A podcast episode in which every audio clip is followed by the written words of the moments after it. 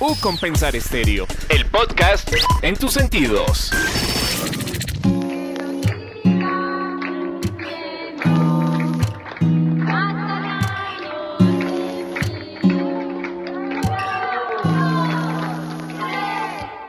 Amigos, seguimos en esta ronda de podcast, llegando a sus sentidos y acompañándolos con U Compensar Estéreo. Más invitados, más artistas, más sentimientos, más visiones del mundo que nos acompañan aquí en la nueva radio de U Compensar Estéreo. Hoy un invitado muy especial. Tienen ya ustedes de fondo una canción que empieza a darle luces de qué vamos a hablar hoy, con quién vamos a estar hoy. Ellos son Camila Borrero y Santiago Peña. Hoy Camila no nos acompaña, pero está Santiago ¿Qué tal Santiago? Bienvenido a U Compensar Estéreo. Hola, hola. Eh, muchas gracias por la invitación y, bueno, gracias por, por mostrar nuestra música. Bueno, ¿cómo une Santiago su voz con Camila en esto que han titulado Réplicas? Bueno, pues la historia con Camila es, es bien interesante porque yo la conocí a ella en un taller de canto hace como cinco años y me acuerdo que cuando la escuché cantar, ella tenía como 15 años o iba a cumplir 15 y yo quedé impresionado por su voz. O sea, yo dije, le dije de una vez como deberíamos hacer algo. Eh, yo en ese momento me estaba graduando de productor musical y le dije, déjame grabar tu voz, hagamos algo. Eh,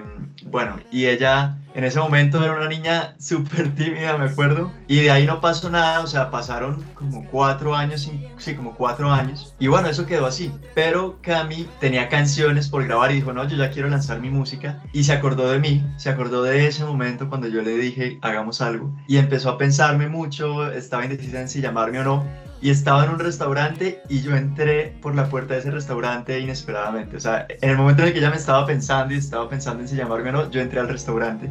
Y de ahí surgió como toda una, como un proceso de trabajo muy bonito, yo como productor, ella como cantante, pero desde el momento uno en el que empezamos a trabajar en sus canciones, dijimos, algún día tenemos que cantar juntos. Y se dio pues esta oportunidad entre pandemia, eh, con todos estos conflictos internos, ¿no? Que creo que todos tuvimos en pandemia, estas reflexiones, y nos reunimos por su a componer esto y bueno, así unimos nuestras voces en, en réplicas. Y esas coincidencias que tiene la vida, que usted nos cuenta, estar pensando, encontrarse, los va llevando poco a poco en el camino, pero también esas coincidencias o ese estar en cada día lo lleva a uno a encontrar su propia voz o cómo es ese proceso de encontrar su propia voz. Bueno, encontrar su propia voz es, yo digo que es un proceso largo, porque, o sea, digamos que yo llevo en esto de la música desde los ocho añitos y todavía creo que sigo en ese proceso, ¿no? Todos los días cambio como persona estoy creciendo como persona, entonces también uno cambia la manera de pensar. Esto hay que, pienso yo, que estar abiertos también a, a, siempre encontrar esa voz, ¿no? Que puede ir cambiando. Entonces, digamos que encontrar la voz para mí ha sido un proceso de todo este tiempo, desde los ocho años, de estar eh, reflexionando, de estar cantando diferentes cosas. Y aquí seguimos en ese proceso, creo yo. O Compensar Estéreo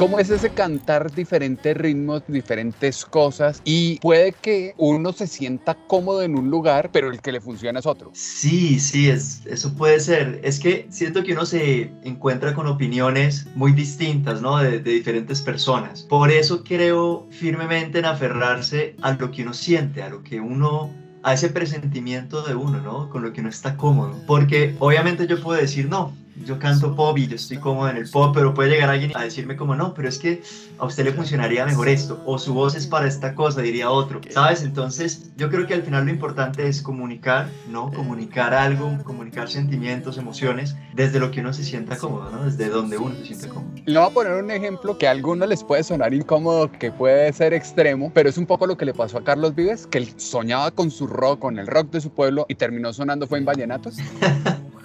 Bueno, puede ser, puede ser porque pues a él le sirvió mucho estar en esta novela, ¿no? Y, y él estaba pues cantando vallenatos allí pero creo que le hizo una muy buena fusión. O sea, él dijo, yo no, yo no salgo de mi rock y fíjate lo que pasó, ¿no? Pues él construyó todo esto del rock de mi pueblo, que creo que ese fue el hit de Carlos Vives. O sea, ese fue como el elemento diferenciador también, ¿no?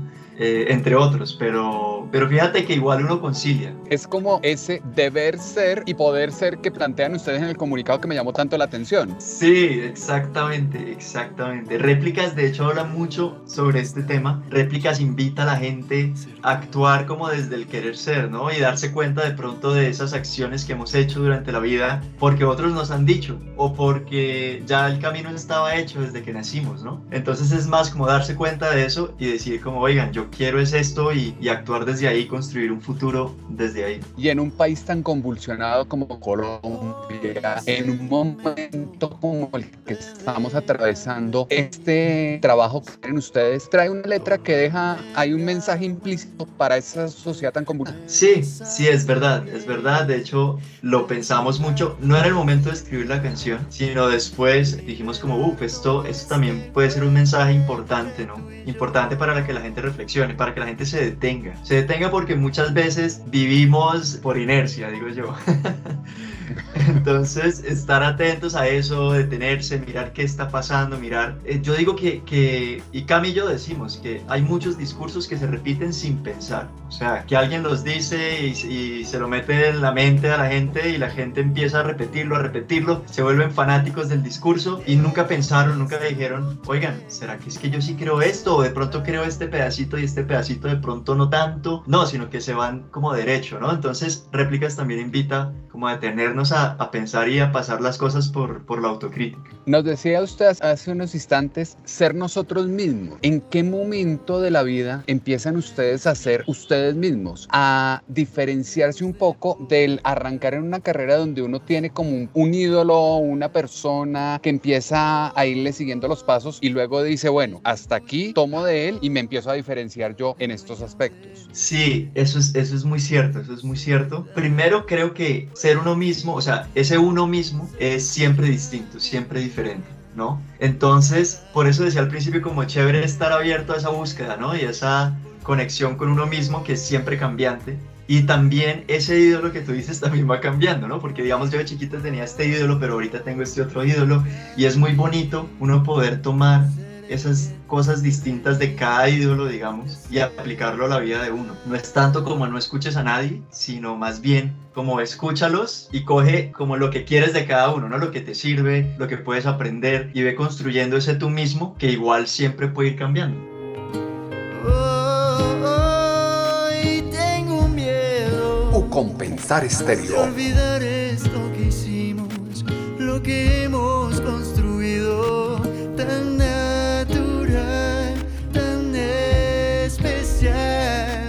¿Cómo fue ese proceso de ustedes iniciando? ¿De quién tomaron ejemplos y fueron contribuyendo con lo de ustedes? Muy interesante porque nosotros cuando nos reunimos a componer la canción, primero, o sea, no dijimos como listo, vamos a, tenemos esta meta, vamos a componer una canción así, así, así con esta sonoridad. O sea, no había nada claro, sino dijimos, arranquemos desde nosotros mismos, desde lo que nos está pasando en este momento de pandemia tan difícil. Y yo le empezó todo como una conversación por Zoom. Duramos como una hora conversando antes de empezar a componer. Y ya después, bueno, salió esta canción linda de esa incertidumbre del futuro, de mirar hacia el pasado, de uff, que este camino sí es nuestro o no es nuestro totalmente, hacia dónde vamos, será que este camino que me, que me plantearon es el que es, bueno, y arrancamos a, a reflexionar sobre eso, pero fíjate que en la misma composición y en la misma producción siempre va a haber influencias de otros artistas. O sea, así uno diga, no, yo quiero ser solo yo, no, eso es imposible porque es que uno se ha construido, el gusto de uno se ha construido por haber escuchado a yo no sé quiéncito. Entonces es muy difícil desmarcarse, ¿no? En la producción ahí, o sea, la producción al final yo la terminé haciendo como neo soul, con influencias del neo soul de artistas como Daniel de Caesar, como Billie Eilish, como, bueno, entonces fíjate que siempre hay influencias, ¿no? Y ahí también termina teniendo una influencia de la familia, ¿o no? Claro, claro, de, de todo, de todo, de todo. Cualquier comentario que no le vayan haciendo durante el proceso, uno lo piensa y uno, hmm, ok, ok, y como que todo va guiando. Por eso yo hablaba con un amigo hace poquito y él me decía, oiga, eso de los créditos es chistoso, ¿no? Porque realmente ahí participaron, un, o sea, participó un montón de gente que ni está en los créditos. Me decía, hasta yo participé porque yo le di esta idea cuando le dije esto. Entonces me puse a pensar y yo decía, oiga, es verdad, es verdad. Ya estoy cansado de planes sin miedos a dónde tengo que llegar, dónde me voy a encontrar. Suenan tantas voces. O compensar estéreo. ¿Cómo sonará mi voz? Soltaré, fluiré, iré a mi paso esta vez. Desperté,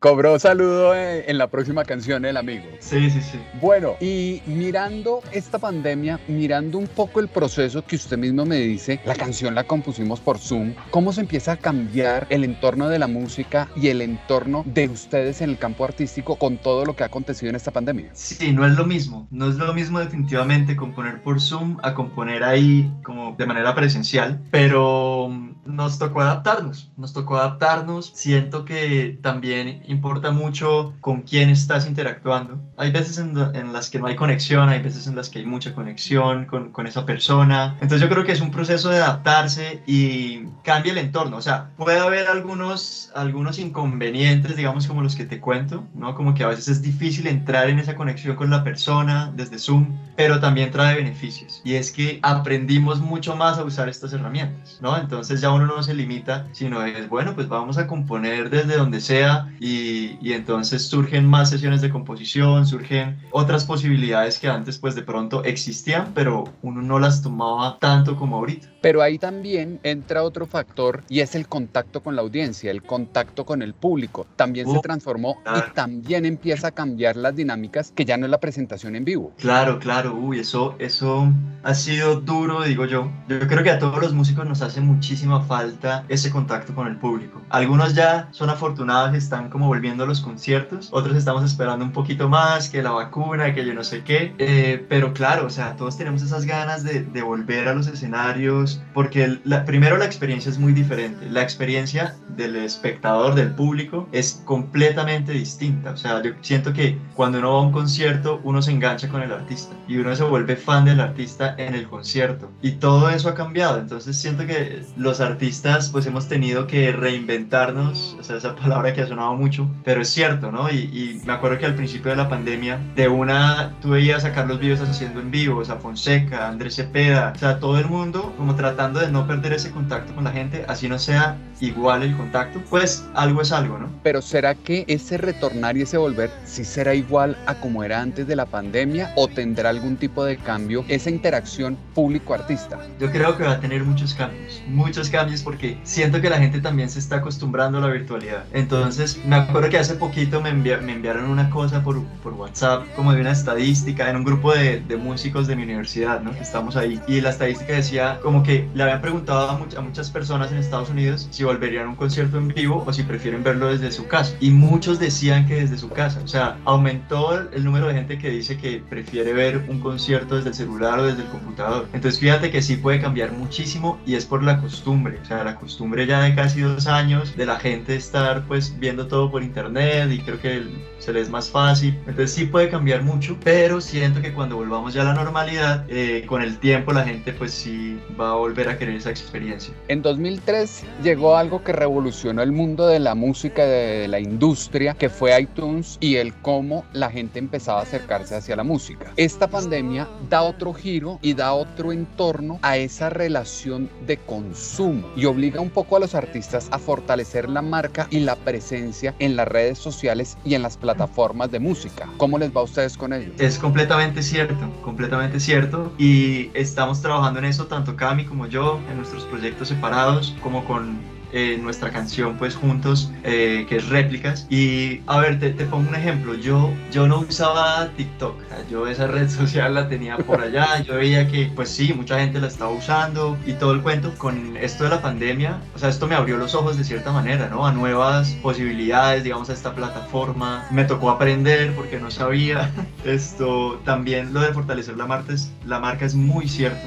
Además porque no teníamos esa posibilidad de salir, entonces todo era a través de las redes sociales, todo completamente. Entonces esto a mí me tocó inventarme cosas acá en mi casa porque no podía ir a grabar estudios, por ejemplo. Entonces me tocó inventarme cosas para que la gente no me olvidara, para fortalecer ese nombre de Santiago Peña. Todos mis amigos artistas estaban en lo mismo. Siento que nos tocó agarrarnos muy fuerte de las redes sociales y, y mejor dicho, hacer maravillas desde ahí y aprovechando que la gente al principio de la pandemia más que todo estaba súper pegada a todas las redes, ¿no? O compensar estéreo. Quienes nos escuchan a esta hora encuentran una voz joven, encuentran a alguien que nos habla de un comienzo de carrera, de universidad, de mucha inquietud, de ganas de comerse el mundo. Contémosles quién es Santiago Peña, dónde está Santiago Peña y a qué punta Santiago Peña en este entorno. Bueno, hola a todos los que nos escuchan. Yo soy Santiago Peña, soy cucuteño. He crecido con la música desde mis ocho años, cuando empecé cantando villancicos. Empecé a estudiar música gracias a eso. Terminé estudiando en la Universidad de los Andes música con énfasis en producción de audio. Eh, ya me gradué, a eso me dedico. Eh, me dedico a grabar canciones, a componer, a producirme, a producir a otros artistas también. También he estado metido en el cuento del negocio de la música, he aprendido muchísimo pues gracias a mi experiencia. Soy amante de la música, soy una persona que está segura de que la música es un medio muy fuerte, es una herramienta muy fuerte para poder crear conciencia, ¿no? Eh, transmitir eh, emociones, ser empático, entonces amo lo que hago, estoy acá en este momento lanzando una canción que se llama Réplicas junto a Camila Borrero. He tenido la oportunidad de abrir conciertos a grandes artistas como Ricardo Arjona, Santiago Cruz, Dúo San Luis, entre otros. Y bueno, he tenido la oportunidad de, de acercarme a la gente con conciertos, con todo este cuento y aquí sigo haciendo música a punto a seguir en esto. Tengo ya canciones producidas que vienen en camino, así que seguimos en este camino, invitadísimos a, a caminar conmigo. Varios puntos, Santiago. El primero, ¿cómo fue ese paso de Cúcuta a Bogotá? Porque eso es duro, o sea, estamos hablando de la frontera, de calor, al frío de Bogotá, a la seriedad de una ciudad que recibe a todo el mundo. Es cierto, el, cambio al principio fue duro porque yo llegué acá a vivir, bueno, no llegué a vivir solo, llegué a vivir con mi hermana mayor, eh, llegué a Bogotá, pero dejé pues a la mayoría de mi familia atrás en Cúcuta, el clima también es un cambio fuerte, también el movimiento de la ciudad, Cúcuta es una ciudad muy fácil, digo yo, en cuanto al tráfico. Eh, uno conoce, digamos que mucha gente, todos se conocen. Pues la vida, digamos que también es más sencilla cuando uno está ya en la casa de los papás.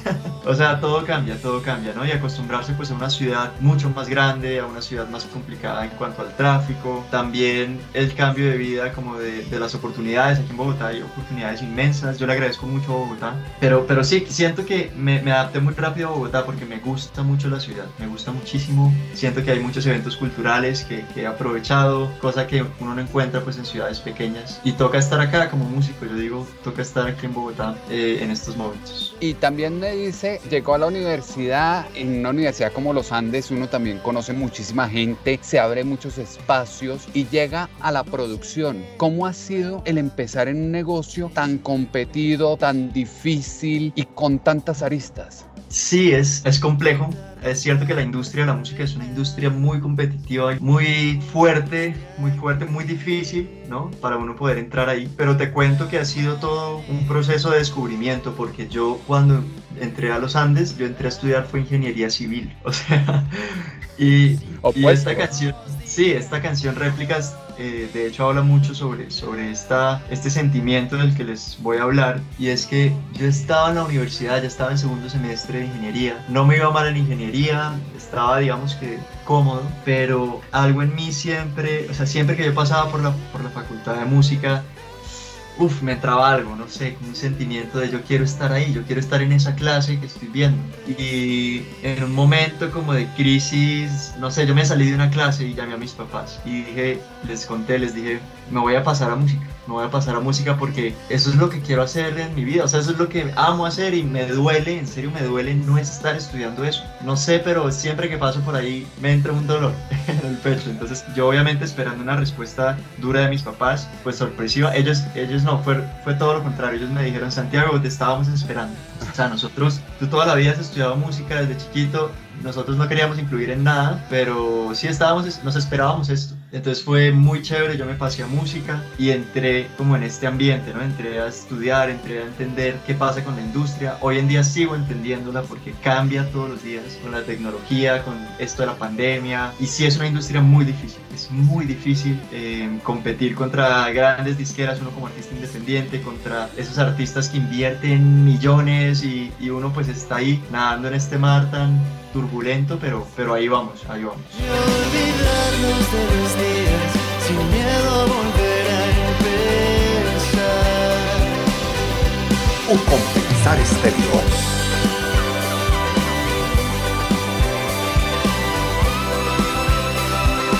Cómo se llega a participar en conciertos de grandes artistas, a tener esa oportunidad de abrir, de darse a conocer y de irse abriendo espacio y de que el mismo artista también vea cuál es el trabajo de uno y que ahí hay alguien que está tocando puertas. Sí, pues esto pasa, yo ni siquiera sé la verdad, o sea, no tengo ni idea, pero porque, por ejemplo, yo le abrí el concierto a Santiago Cruz cuando yo lancé mi primera canción. Bueno, yo, yo he lanzado muchas canciones en mi vida y cuando estaba en el colegio y todo, pero digamos que formalmente la primera canción que salió en plataformas y todo se llama Te Conocí un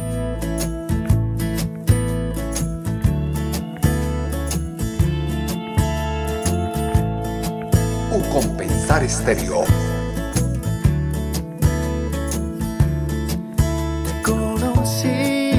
Producida por Juan Pablo Vega, músico que admiro mucho, y lancé esta canción y en menos de un mes me estaban llamando desde Cúcuta a decirme que, que me habían postulado para ser el que abriera el concierto de Santiago Cruz, que había varios postulados, pero que al final Santiago y su equipo elegían. Y resulta que me eligen a mí, yo pues acababa de lanzar mi canción, yo, o sea, esto fue un golpe de suerte, digo yo, ¿no? Y, y bueno, y, no tanto suerte, sino que también pues tiene su mérito el hecho de que Santiago pues me haya elegido para que abriera su concierto, el equipo de Santiago. Entonces, bueno, ahí estaba yo abriendo el concierto de Santiago Cruz, después lancé la segunda canción y salen con lo de Arjona. Me dicen, Santiago, en dos días es el concierto de Arjona en Medellín, queremos que tú abras el concierto. Y yo como, ¿qué? Córrele a buscar pasajes, a decirle a los músicos, a sacar plata de donde no había, ¿cómo hago? Tal, vamos a Medellín. Esto, o sea, esto fue una locura. Eh, pero también fue por mérito porque la canción estaba sonando muy bien en Medellín eh, y estaba gustando mucho y dijeron, queremos darle la oportunidad a Santiago. Me acuerdo que Yatra en ese momento estaba también peleando ese puesto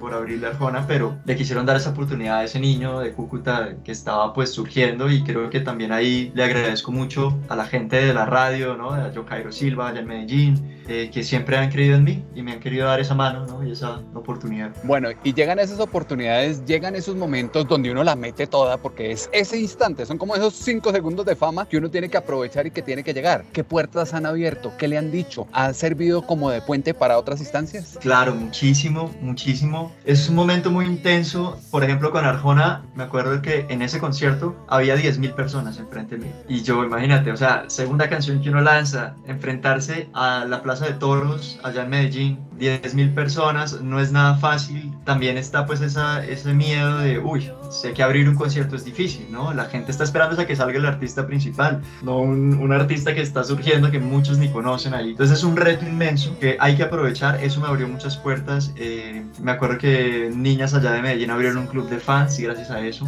eso me abrió otras puertas, abrir otros dos conciertos. Le abrí un concierto al grupo Siam en Medellín después de eso. Después de abrirle a Siam, le abrí al dúo San Luis, que es este dúo de venezolanos que hacían parte de Voz Base hace ya varios años. Entonces fíjate que todo es una cadena, ¿no? Y, se van abriendo puertas. Tengo el club de fans allá en Medellín que me apoya muchísimo. En Cúcuta se abrió, se abrió también club de fans. Bueno, y ahí todo son oportunidades.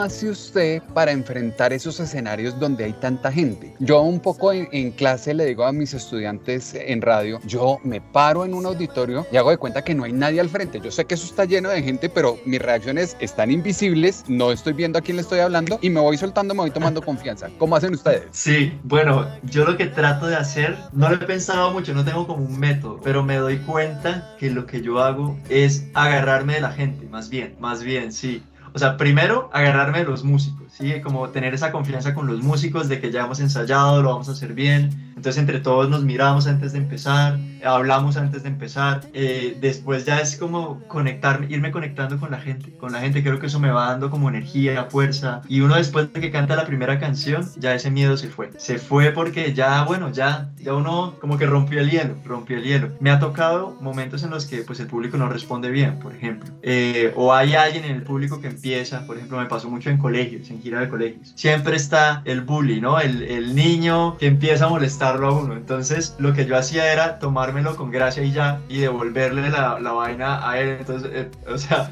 muchas veces esto me salían con chistes, ¿no? A tratar como de intimidarme y yo les devolvía el chiste y todo el mundo se reía en el colegio y yo como que quedaba todo bien y al final ese que, que quiso molestarme me terminó pidiendo autógrafos, por ejemplo. Entonces es una manera de cómo uno manejar a la gente, es, es complicado. Y en Ah, ese club de fans, ¿cómo lo maneja? Sí, bueno, el club de fans se maneja solito. Ellas allá, bueno, en Medellín, esto... ¿Pero no intimida? ¿El club de fans? No, Sí, porque igual que, igual que el de colegio, que, que, que tiran a ver eh, cómo reacciona usted, a, a ver si lo logran corchar y demás. En los fans hay de todo. Sí, es verdad, pero no, no, afortunadamente estos clubs eh, son un apoyo inmenso, inmenso. Yo creo que, o sea, allá en Medellín, por ejemplo, todos los que están en el club de fans y los que participan son personas que en serio me apoyan mucho. En momentos difíciles han sido mi apoyo, de hecho, ¿no? Como, como que me escriben, esto siempre están pendientes de cada cosa que, que saco para ayudarme a promocionarla. No, realmente ha sido, ha sido hermoso eso del, del club de fans. Nunca he tenido nada, pues una persona ahí como que quiera corcharme ni nada, no, para nada. Para nada. Si la sonrisa huye,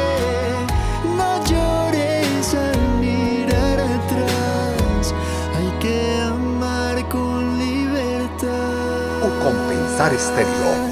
Santiago, siempre que estamos en estos escenarios de, de podcast y, en diálogo con artistas, nos gusta preguntarle cuál es el consejo que le da a esos jóvenes de universidad que están ahí en la duda ¿será que me lanzo? ¿Será que no me lanzo? ¿Será que, que si es el camino? ¿No es el camino? ¿Qué decirles a estos jóvenes que están en ese punto? Pues me gustaría decirles que nunca sabremos si es el camino si no lo intentamos. Entonces nos podemos quedar ahí. Y a mí me ha pasado, a mí me ha pasado que uno se queda en la duda, ¿no?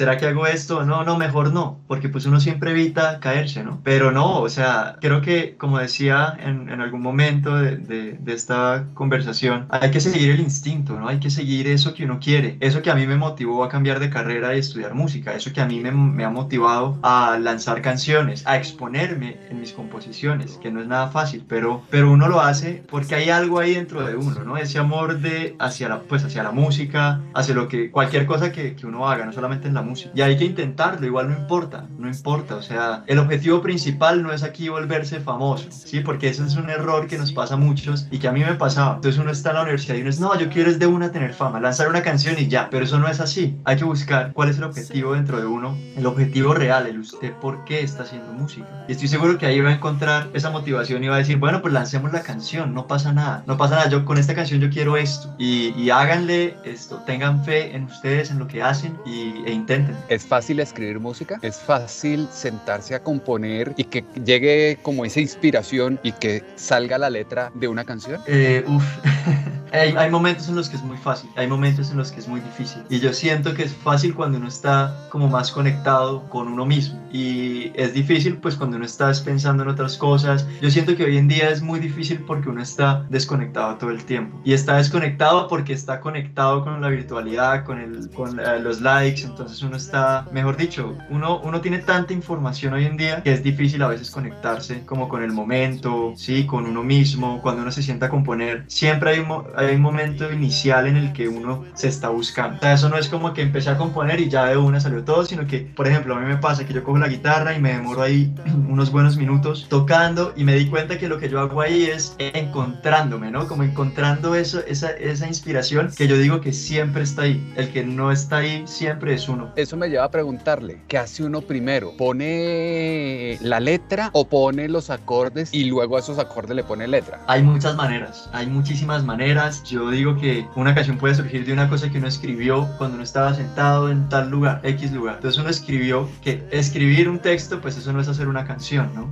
Porque mucha gente piensa eso, ¿no? Que un texto, un poema, pues ya es una canción y no. La canción pues requiere de la armonía, la melodía. Y entonces por eso digo, uno puede empezar con la letra, pero después toca, toca ponerle esa, esa melodía, esa armonía. O uno puede empezar con una melodía que se le vino a la cabeza mientras caminaba. Entonces uno tiene esa melodía, yo la grabo en el celular y de ahí esa melodía ya me inspira un tema, no sé, una letra, me inspira unos acordes ya de una vez y están ahí como implícitos en la melodía. Entonces yo digo que todo se sostiene de todo y no importa desde dónde uno empiece, no importa, al final pues igual todo tiene que estar unido. A veces todo va al mismo tiempo, por ejemplo. De una yo pienso en letra con, con melodía y armonía, porque tengo la guitarra en la mano, entonces, ah, eso no importa, eso la, la, cosa es empezar con, con, con, algo, melodía, letra, armonía, lo que sea. Un compensar estéreo. Un trabajo arduo de mucha dedicación, de mucho tiempo, pero que deja muchas satisfacciones. Santiago, ¿dónde los pueden encontrar quienes los quieran buscar, quienes quieran llegar a su música? Sé que están en Spotify, que están en Apple, que están en muchas plataformas. Sí, bueno, a mí me pueden seguir como Santiago P Música, así aparezco en todos lados, en Facebook, en Instagram, en Twitter. También tengo un TikTok junto a Camila Borrero que se llama No Somos lo que nos dijeron. Ahí estamos subiendo todo, todo lo que tiene que ver con réplicas, estamos subiendo covers, cantando juntos. Vamos a ver qué pasa con ese proyecto de nosotros juntos. Eh, pero, pero bueno, estén ahí súper pendientes y a Camila la pueden seguir Instagram, en Facebook, en Twitter como Camila Raya al Piso Borrero B. Ahí está ella, también pues está en TikTok ella con ese nombre, entonces pues síganos por ahí, también en YouTube eh, les cuento que vamos a lanzar un video muy bonito de réplicas, entonces eh, va a estar en mi canal de YouTube que es Santiago Peña, Cami también tiene su canal de YouTube que es Camila Borrero. Pues Santiago, muchísimas gracias por habernos acompañado en un Compensar Estéreo, esperamos que nos sigan acompañando y aquí estarán sonando, llegando a los sentidos de todos nuestros oyentes. Muchas gracias, muchas gracias por esta invitación, me encantó la, la charla, en serio buenísima y es espero pues estar acá con nuevas canciones. Pues ahí están escuchando ustedes, Camila Borrero, Santiago Peña, con réplicas en Un Compensar Estéreo. ¿Cómo sonará mi voz?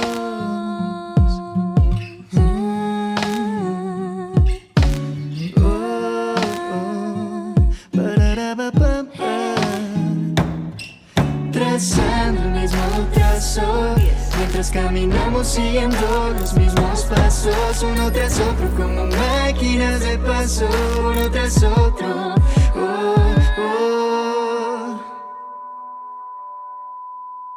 Un 10 Ya estoy cansado de planes sin miedos A dónde tengo que llegar, dónde me voy a encontrar Suenan tantas voces ¿Cómo sonará mi voz?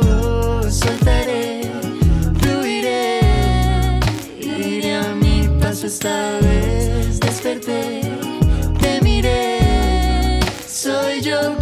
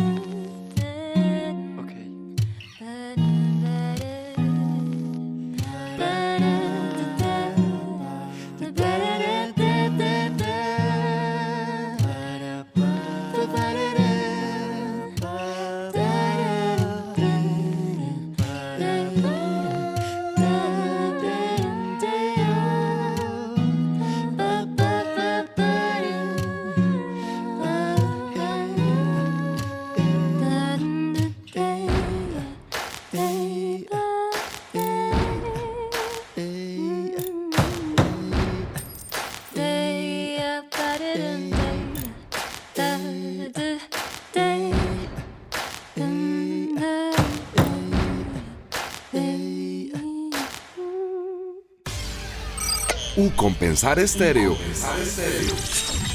El podcast en tus sentidos.